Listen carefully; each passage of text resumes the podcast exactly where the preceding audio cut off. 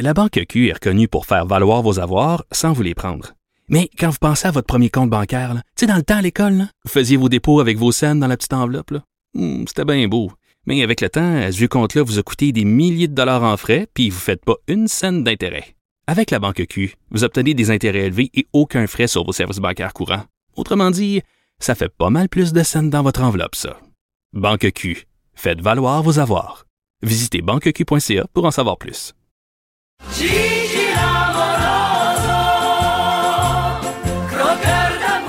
Et bonjour Jean-François Gibault, Bonjour Antoine. notre compteur et accessoirement directeur de la recherche à QMI. Tu veux nous parler du, du plan du Québec? là? plusieurs disent que c'est un plan de déconfinement qui est peut-être un peu hâtif. Mais toi, tu te poses des questions sur la- la- le manque de liberté finalement encore des- des- pour les citoyens. Ben oui, parce que en fait, euh, si vous avez l'occasion de jeter un coup d'œil sur le, le journal de Montréal ou de Québec de ce matin, on a comparé un peu les provinces qui ont des plans de déconfinement là, rendus publics à, à ce moment-ci.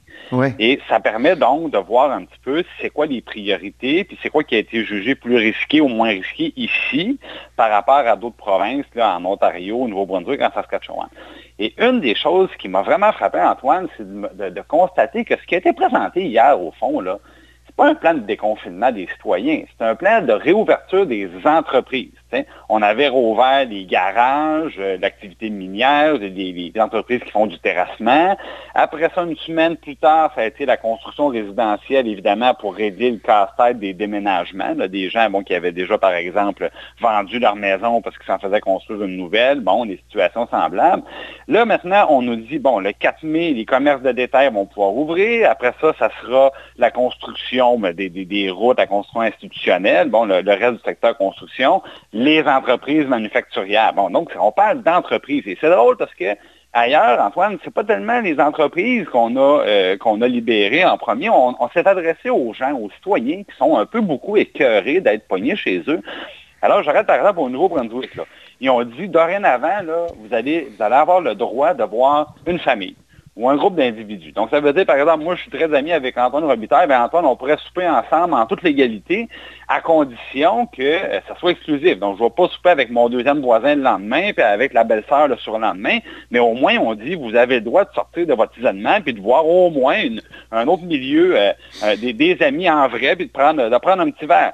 Puis on dit même chose, tu sais, allez donc jouer au golf, c'est grand terrain de golf, il y a de la place, c'est facile de garder une distance sécuritaire. On ouvre les terrains de golf, les parcs extérieurs, les gens peuvent recommencer à la pêche, on repermet le covoiturage même pour ceux qui doivent se rendre au travail, des choses comme ça.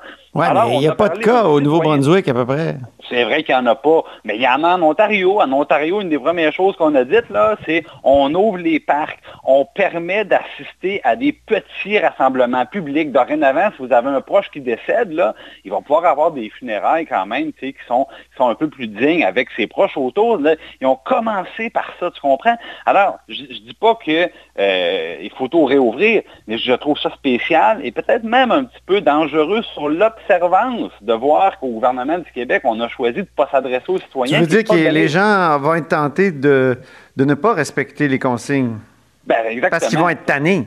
Parce qu'ils vont être tannés. Parce que là. c'est vrai qu'on On- commence à être tanné. Moi, je sais pas ce que je donnerais pour aller prendre un verre ou euh, aller au resto, là, c'est sûr. J'ai pas l'impression que c'est raisonnable encore aujourd'hui de dire, par exemple, si on parle d'une famille, là, mettons, euh, tu veux euh, visiter, si tu as des enfants, des grands-enfants qui sont partis de la maison, ben là, au moment où on se parle, tes enfants n'ont pas le droit de prendre euh, une petite bouchée sur la terrasse avec toi, en gardant peut-être un deux mètres, là, ben, c'est parce que les citoyens, à un moment donné, si on leur permet pas ça de manière encadrée, limitée, en se fiant un peu à leur, à leur bon jugement, ben, les gens vont les prendre, ces libertés-là. Puis à partir du moment qu'on s'en donne des libertés, là, ben, on arrête tout. Donc, moi, je pense qu'il manque cette perspective-là. Puis ailleurs, ils l'ont vu le besoin. Ils ont dit, si on on dit pas aux gens, tranquillement, pas vite, là, vous pouvez, en étant prudent, recommencer à avoir des, des contacts, puis avoir une vie personnelle, une vie sociale qui reprend, ben euh, les gens vont le faire de toute manière. Et moi, je, je le vois dans les rues. Là, hein, Mais tu es en train de nous dire, au fond, Jean-François, euh, c'est c'est un peu comme le slogan de Jean Charest en 2008, c'est l'économie d'abord, oui, pour, euh, pour, euh, Exactement. pour François Exactement. Legault, alors que les citoyens continuent d'être très limités dans leur mouvement. Très limités dans leur mouvement. Et l'autre, l'autre absence de taille, je pense, dans ce plan-là, c'est la stratégie de dépistage. C'est-à-dire que déconfiner, normalement, ça devrait rimer avec testage.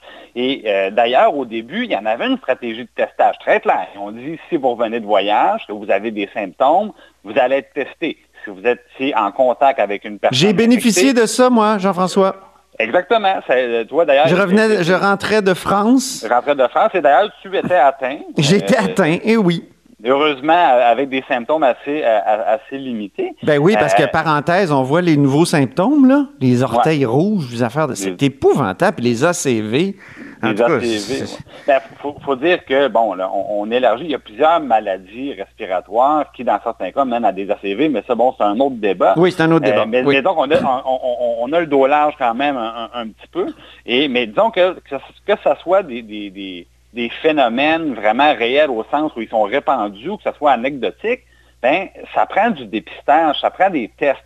Et euh, on nous a dit, donc, on parlait au début des voyageurs. Deuxième phase, on a dit maintenant, il y a de la transmission communautaire, on va y aller avec surtout, par exemple, les gens qui sont dans des communautés particulièrement affectées et euh, les travailleurs de la santé, bien évidemment. Donc, on a une autre priorité de dépistage avec des étapes très claires. il y en avait six ou sept.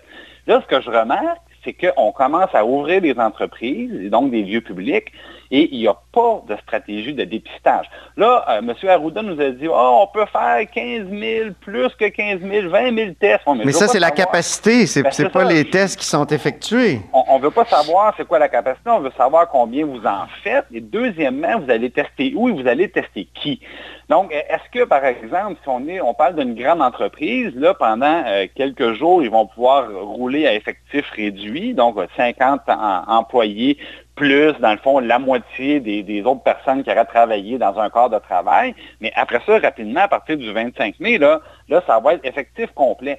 Y a-t-il une stratégie? Est-ce que, par exemple, pour une entreprise de plus de 500 personnes, il va y avoir euh, vraiment un protocole de dépistage où les employés vont être tous testés, ou la moitié seront testés? Est-ce qu'on va attendre qu'il y ait un cas avant de tester les autres? Est-ce que, par exemple, dans les régions où les taux de, des taux d'infection sont plus élevés, ça va être plus systématique, puis à toutes les fois que les personnes vont retourner au travail, on va leur dire, ben, on vous offre la possibilité d'être testé. Je ne sais pas, moi, mais normalement, ça prend une stratégie, puis il faut monitorer ça, parce qu'on peut bien nous dire, ben là, on ouvre un peu, puis si on voit que, ça, que, finalement ça, tourne mal, puis qu'il y a beaucoup d'augmentation du nombre de cas, ben on refermera. Mais pour le savoir, il faut tester, puis il faut dire aux gens qui va être testé, comment ils vont être testés, puis euh, est-ce que ça dépend de l'endroit où ils travaillent, de l'endroit où est-ce qu'ils restent, du mais secteur. Mais ce que tu dis là, ça explique peut-être ton premier point.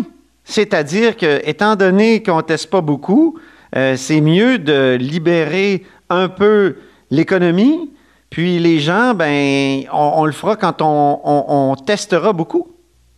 Oui, sauf que si on parle, par exemple, d'avoir plus de liberté individuelle, comme manger avec le voisin, Antoine, j'imagine mal le moment où on dira, si vous faites un souper de famille, venez vous faire tester, ça ne sera jamais un protocole de testage formel qui va tenir. Par contre, quand on parle d'un cadre professionnel, là, oui, on est capable d'avoir quelque chose de plus systématisé avec des, avec des, des, des, oui, non, est-ce que oui, je dois être testé, non, c'est pas mon cas, puis dire aux gens, on sait où est-ce qu'on s'en va. Mais pour ça, ça prend une stratégie, ça, ça prend au moins qu'on donne aux employeurs, pour aux employés, là, comment ça va fonctionner. Puis pour le moment, on n'est pas là. Je pense que si on a d'abord relâché les entreprises, si, bien évidemment, oui, il y a des impacts économiques. On veut de la croissance économique. Ben on ne veut pas avoir, la récession, euh, la, pire récession depuis les années 30. Là. Mais l'autre chose, c'est, je pense qu'il y avait beaucoup, par exemple, de concurrence déloyale. On le sait. Les grandes surfaces étaient ouvertes et vendaient des articles non essentiels parce qu'ils vendent de tout. Puis à côté, on avait un petit commerçant plus spécialisé. Lui, on disait, toi, tu restes fermé. Et ça, c'était intenable. Et ça, je pense qu'il y avait beaucoup de pression sur le gouvernement. On a voulu répondre à ça. Il y avait des entreprises saisonnières qui disent, ben nous, si on n'ouvre pas maintenant, c'est bien plate, notre année est finie. Et si notre année, est finie, ben, on va probablement fermer définitivement. Donc, c'est des choses comme ça, à un moment donné, comme le gouvernement a dit, OK, on est obligé de jeter du lait pour éviter les impacts économiques. Moi, je dis juste, bon, pour savoir ce qu'on fait, il faut tester, et de un. Et de deux, si vous voulez, là, il fait beau dehors aujourd'hui, Antoine, là. Et s'ils veulent que les gens restent à la maison ou du moins écoutent les consignes, ben, il, va falloir à un moment donné leur, donner des petites libertés. Mais je suis tiraillé tiraillé. Moi, je suis tiraillé en ce que, en ce que tu dis, c'est-à-dire je suis sensible euh, au goût de liberté, puis je, l'éprouve moi-même. Euh, mais en même temps, quand je vois des nouvelles éclosions comme à Montréal-Nord, je me dis, ben, faut peut-être continuer de faire très attention, puis d'avoir des consignes euh, restrictives. Je suis d'accord, mais disons, je prends le cas de la Saskatchewan ce qu'ils ont fait, c'est qu'ils ont au moins dit aux gens, voilà ce qui va se passer, voilà, on vous demande un peu de patience, là, mais on vous dit, par exemple, au Québec, là, ils nous ont donné la phase 1, ils ont arrêté là. Alors que dans leur plan, on en a parlé, ils en ont six phases. Ils ont caché les cinq autres.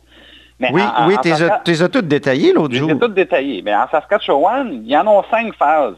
Mais il y a juste la première phase qui commence le 4 mai. Mais ils ont déjà dit aux gens, ben on vous le dit, là, quand on sera rendu à la phase 3, là, vous allez avoir le droit d'être dans des lieux de 15 personnes ou moins. Au moins, c'est clair. Alors, c'est pas demain matin, mais au moins, on sait, OK, je dis, si je patiente un peu, là, je continue à être discipliné, puis je suis là avec mon iPad, puis je fais du FaceTime, puis je fais de la visio, mm. ben, je le sais au moins que euh, quand on sera rendu au beau jour du mois de juillet, là, ça va être possible d'aller au camping. Ça va être possible pour l'anniversaire de mon meilleur ami là, de faire un petit quelque chose avec deux couples d'amis. Euh, c'est peut-être ça qui manque. on ne s'est pas adressé aux citoyens du tout, alors que euh, dans le passé, souvent, ça a été ça la force de la CAQ de, s'adresser aux citoyens, de dire aux gens, on va vous donner par exemple, on met de l'argent dans votre poche plutôt que de créer des services mur à mur. Euh, ça a été la force de ce parti-là de s'adresser vraiment aux individus plutôt que de, par exemple, de monter des grands plans collectifs avec, ça, ça a été leur marque de commerce pendant des années. Là, je pense qu'ils ont comme, dans leur plan, ils ont répondu à une pression qui existait, mais ils ont peut-être oublié de parler au monde un petit peu, puis j'espère que ça viendra. Ben le, je dirais l'appel est lancé, l'appel du compteur à plus de liberté. Merci beaucoup. Merci à toi. Merci, c'était Jean-François Gibault, évidemment. Notre compteur et accessoirement directeur de la recherche à QMI, qui fait un gros travail dans le journal, vraiment. Je vous invite à regarder ces doubles pages, là, presque à chaque jour, sur différents aspects de la pandémie. Vous êtes à l'écoute de là-haut sur la colline.